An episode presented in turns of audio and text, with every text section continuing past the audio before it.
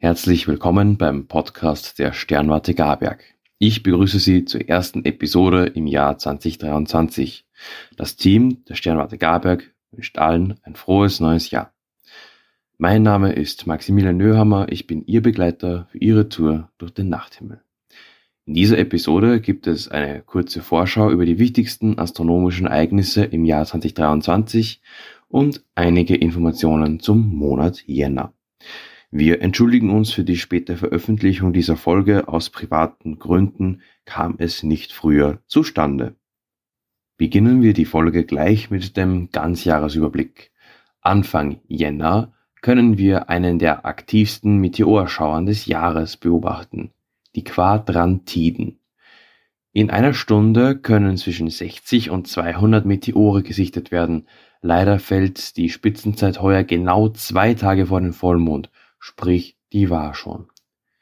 Am 1. Februar kommt der Komet C2022 E3 kurz ZTF der Erde am nächsten. Es ist somit der beste Tag, um ihn zu beobachten oder fotografisch festzuhalten. Es ist ein langperiodischer Komet, der im März 2022 in den USA entdeckt wurde. Anfangs wurde er für einen Asteroiden gehalten, das entdeckte kondensierte Koma wies aber auf einen Kometen hin. Am 20. April findet eine hybride Sonnenfinsternis statt, die aber leider von Europa aus nicht beobachtet werden kann. Am 5. Mai findet eine partielle Halbschattenmondfinsternis statt. Der Eintritt in den Halbschatten ist um 17.12 Uhr und der Austritt um 21.34 Uhr. Am 13. August ist Höhepunkt der Perseiden. Es ist einer der häufigsten und beliebtesten Meteorströme des Jahres. Bis zu 100 Meteore können über den Nachthimmel fliegen und aufleuchten. Dieses Jahr sind die Beobachtungsbedingungen sehr günstig, da der Höhepunkt zwei Tage vor Neumond liegt. Am 27. August steht Saturn in Opposition. Einmal im Jahr passiert die Erde zwischen den Saturn und der Sonne. Der Ringplanet steht also dem Stern am Himmel gegenüber. Wenn die Sonne im Westen untergeht, geht Saturn im Osten auf. Der Planet erscheint zu diesem Zeitpunkt heller und größer als sonst. Der diesjährige Supermond findet ebenfalls im August statt, und zwar am 31. Am 14. Oktober gibt es eine ringförmige Sonnenfinsternis, die leider von Europa aus ebenso nicht sichtbar sein wird. Jedoch werden wir am 28. Oktober mit einer weiteren Mondfinsternis erfreut, und zwar einer partiellen. Der Eintritt in den Kernschatten ist um etwa 20 Uhr und der Austritt dann um circa halb eins am Morgen. Am 3. November erreicht Jupiter die Opposition. Zu finden ist er im Sternbild Widder. Kleiner Tipp, der Planet kann zwar mit bloßem Auge beobachtet werden, aber ein kleiner Feldstecher genügt, um auch die galileischen Monde zu sehen. Am 14. Dezember ist der Höhepunkt der Geminiden. Es werden pro Stunde um die 150 Meteore erscheinen. Kurze Randinfo noch, wir werden in den, ich sag mal, Monaten der Ereignisse noch weitere Informationen zu den Spektakeln in die Episoden einbauen. Kommen wir nun zum Monatsüberblick. Zu Beginn des neuen Jahres beginnt die Dämmerung am Morgen um circa 7 Uhr. Der Aufgang erfolgt dann um circa 20 nach 8, der Untergang dann später um circa halb fünf und die Dämmerung endet um 10 vor 6 am Abend.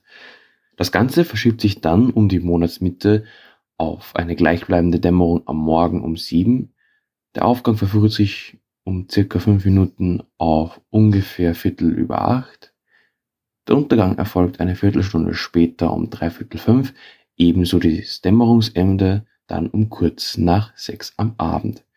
Gegen Ende des Monats Jänner und Anfang des Monats Februar verfrüht sich die Dämmerung um 20 Minuten auf 20 vor 7, ebenso der Aufgang um kurz vor 8.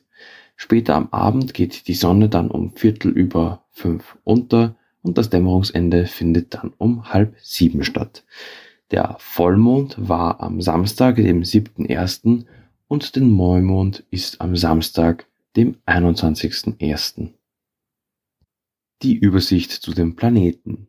Den Merkur kann man im letzten Monatsdrittel am Morgenhimmel erspähen.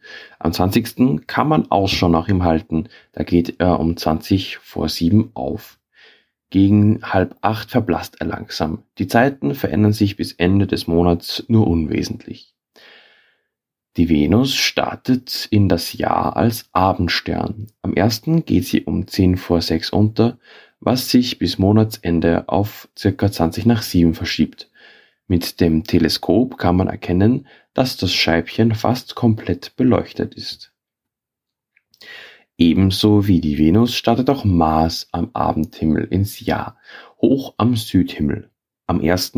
geht Mars um circa 20 nach 6 unter, bis Februar verfrüht sich das Ganze auf halb fünf.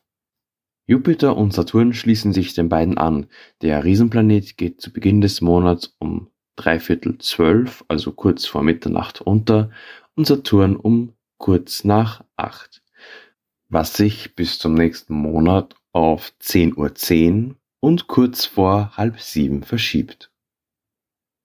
Kommen wir nun zum Fixsternhimmel.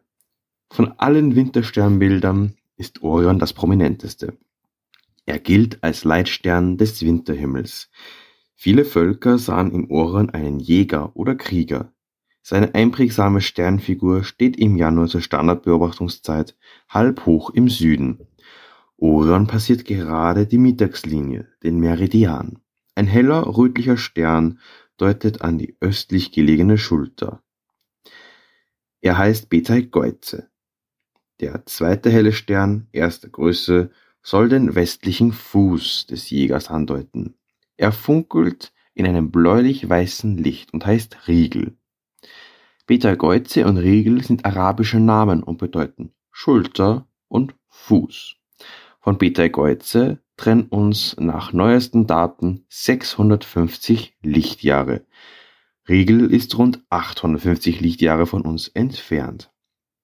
Da Riegel trotz seiner relativ großen Entfernung dennoch zu den hellsten Sternen am irdischen Firmament zählt, muss seine wahre Leuchtkraft enorm hoch sein. Tatsächlich leuchtet er so hell wie 60.000 unserer Sonnen. Zwischen Betelgeuse und Riegel stehen drei Sterne zweiter Größenklasse auffällig in einer Reihe. Sie sollen den Gürtel des Orion darstellen. Tief im Südosten flackert unübersehbar der blau-weiße Sirius. Er ist der Hauptstern des Sternbildes Großer Hund. Sirius ist der hellste Fixstern am irdischen Himmel. Nur noch Venus und Jupiter sowie gelegentlich der Mars übertreffen Sirius an Helligkeit. Mit 8,6 Lichtjahren Entfernung zählt Sirius noch zu den Nachbarsternen unserer Sonne. Ein wenig höher als Sirius steht der gelbliche Stern Procyon im kleinen Hund.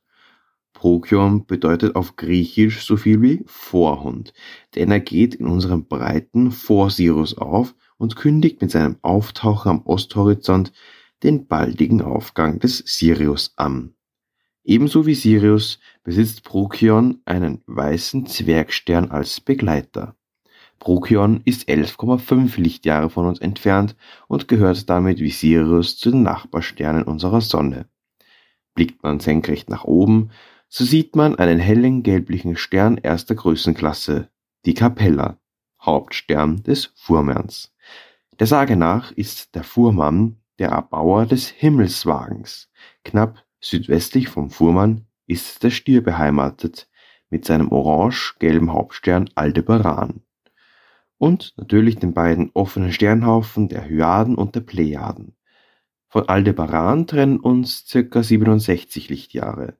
In diesem Jahr hält sich, wie erwähnt, gerade der auffallend helle rötlich-gelbe Mars im Stier auf.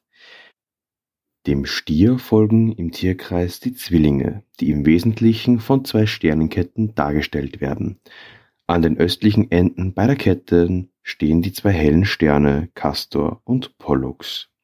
An die Zwillinge schließt sich im Osten der unscheinbare Krebs an, in dem der offene Sternhaufen Krippe M44 zu finden ist. Die Sterne der Krippe sind 600 Jahre Lichtjahre entfernt. Die hellen Sterne Capella, Aldebaran, Rigel, Sirius, Procyon und Pollux bilden das Wintersechseck.